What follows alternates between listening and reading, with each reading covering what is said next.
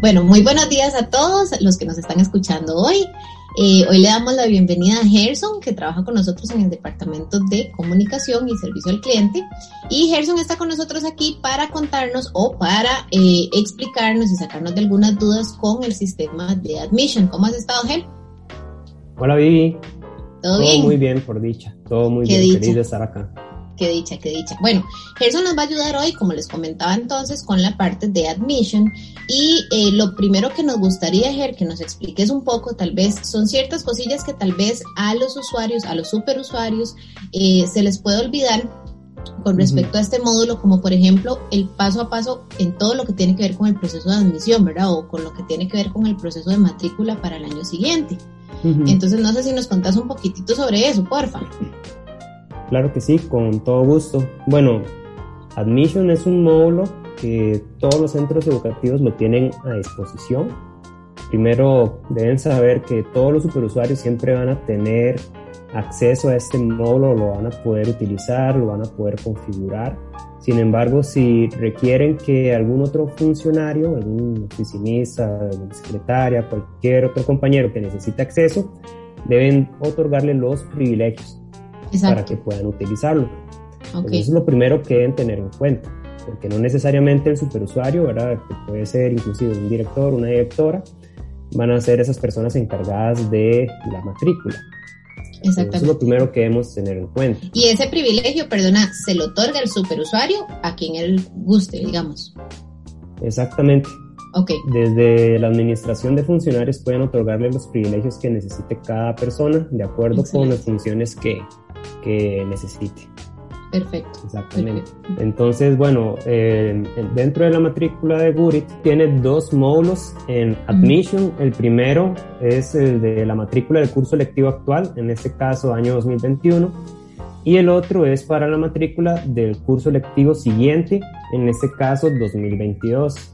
Okay. Eh, dentro de la matrícula del curso lectivo actual van a poder matricular estudiantes los funcionarios administrativos que tengan el privilegio y los superusuarios. Okay. Eso es lo primero que debemos saber para este. este Eso es en caso, por ejemplo, de un estudiante que se traslada. Exacto, un estudiante que venga de otra institución.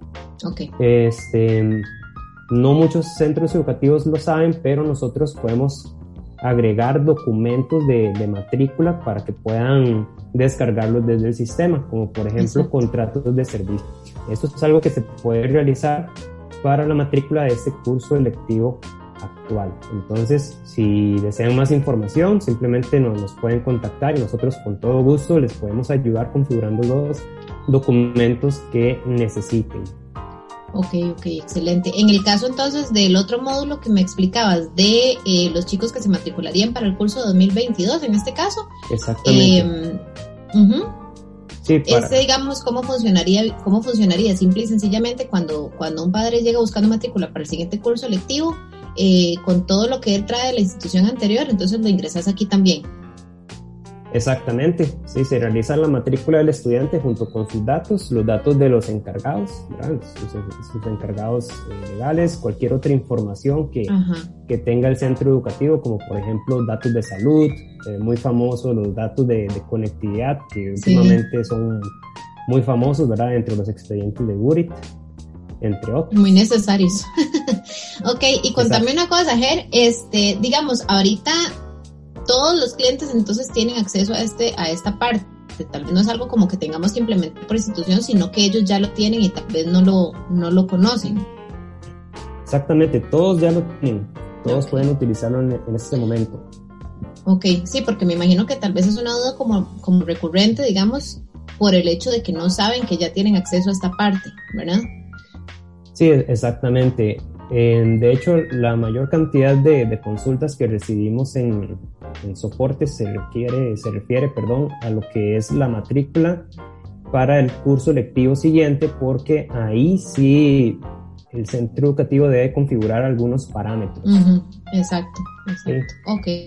Y eso ya es, eso digamos, a ustedes les queda perfecto que más bien cada institución se los vaya solicitando en soporte para ustedes ir poder guiándolo con lo que ellos realmente necesitan. Claro que sí, nosotros estamos en la mayor disposición de realizar las capacitaciones o enviar recursos que le permita a las personas pues refrescar los conocimientos porque sí es muy importante conocer los alcances que tienen eh, los parámetros que pueden configurar en el sistema. Ok, excelente. Bueno, tal vez entonces para finalizar, Ger, háblame un poco de los alcances, digamos que podemos tener en Admission, eso que me estabas contando como de los documentos.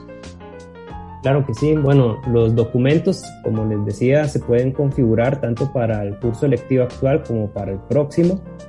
Entonces, eh, eh, podríamos configurar cualquier tipo de documento que el centro educativo necesite. Generalmente nos envían contratos de servicios, ¿verdad? También nos han enviado letras de cambio, pagarés, este, consentimientos de atención en enfermería para las instituciones que, que tienen ese servicio. Em, algo muy importante em, con respecto a los documentos es que estos son em, configurados de tal forma que se agregan los datos con base en los datos que existen en el expediente.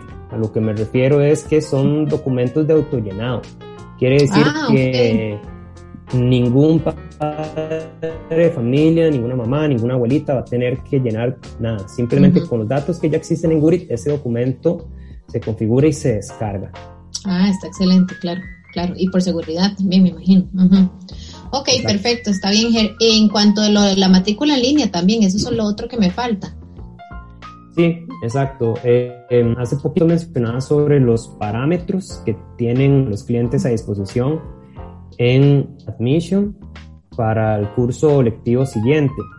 Dentro de los parámetros van a encontrar la matrícula en línea que se llama matrícula de padres. La matrícula de padres se, se, refiere a simplemente habilitar la pantalla de matrícula para los usuarios padres de familia. Entonces, simplemente lo que debemos hacer es cambiar el botón cuando nosotros vemos que se pone en color verde, quiere decir que ya esa pantalla está activa. Entonces podemos activarla o desactivarla en cualquier momento. Okay. Cuando esa pantalla está activa, por ejemplo, que habilitemos la pantalla de matrícula a primer grado, a todos los encargados de estudiantes de primer grado les va a aparecer una pantalla de matrícula para el siguiente curso. Para el siguiente curso. Entonces, e, ellos pueden hacerlo desde la computadora, desde la tablet, desde el celular, ¿verdad? Eh, el proceso de matrícula, actualizando todos los datos en los expedientes que el centro educativo requiera, porque eso es algo muy importante. El centro educativo nos puede indicar si necesitan que un dato sea obligatorio para que los, padres de o como un requisito. que sea un requisito o bien que también no, no lo puedan cambiar. Por ejemplo, si el centro educativo no desea que los padres de familia puedan cambiar los números de cédula, es algo común, ¿verdad? En soporte, nosotros hacemos el ajuste. Ah, ok, se hace desde soporte, exactamente. Exactamente. Eh, tal vez nada más para retomar, Ger, que es una, una, una, cosita que me quedó por ahí, tal vez las personas no, no sepan muy bien eh, a qué nos referimos con los datos de conectividad de los que hablamos ahorita.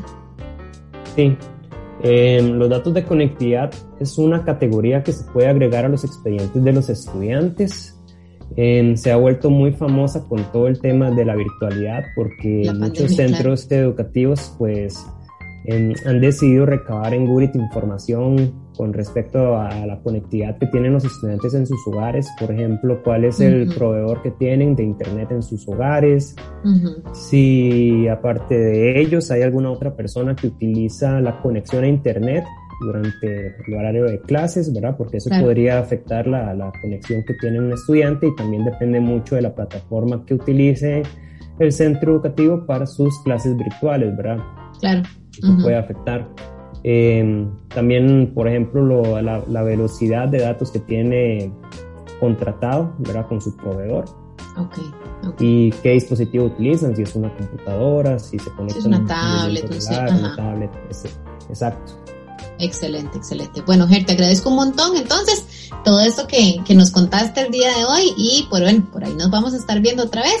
Y bueno, las personas que nos escuchan ya saben que igual si tienen alguna duda extra de este tema pueden contactar a los chicos de soporte eh, por medio de nuestra plataforma o por medio de teléfono. Eh, y con muchísimo gusto ellos van a estar aquí siempre para eh, atender todas sus consultas. Entonces nos vemos, Ger. Chao, muchísimas gracias.